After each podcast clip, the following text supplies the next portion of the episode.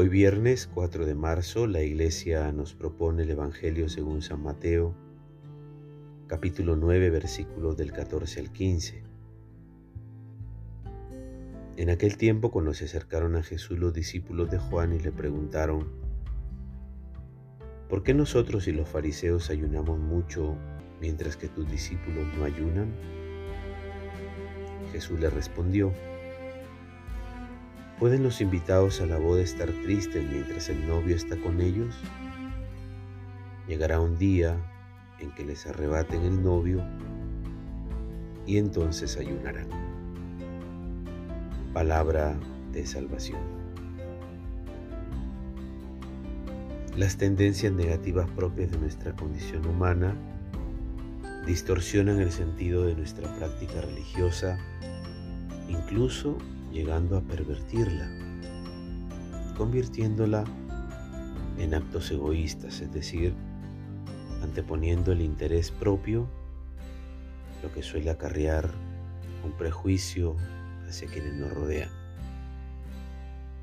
Esto puede suceder con el ayuno y las otras prácticas cuaresmales. Si éstas no se orientan a socorrer las carencias, y necesidades de los empobrecidos, sino a hinchar el propio ego religioso. Y la propia estima o vanidad no sirven de nada. Sirven para tranquilizar nuestra conciencia como cumplidores de preceptos, pero nos alejan de la justicia y del derecho en favor del prójimo. Estas prácticas no dependen de lo que los otros hagan o dejen de hacer. Son opciones que deben estar orientadas a acercarnos al hambre, al sufrimiento, al dolor, para vencer el orgullo y la autosuficiencia. La cuaresma puede perder su norte y el resultado serán cristianos tristes, incapacitados para saborear la cercanía y la alegría de Dios.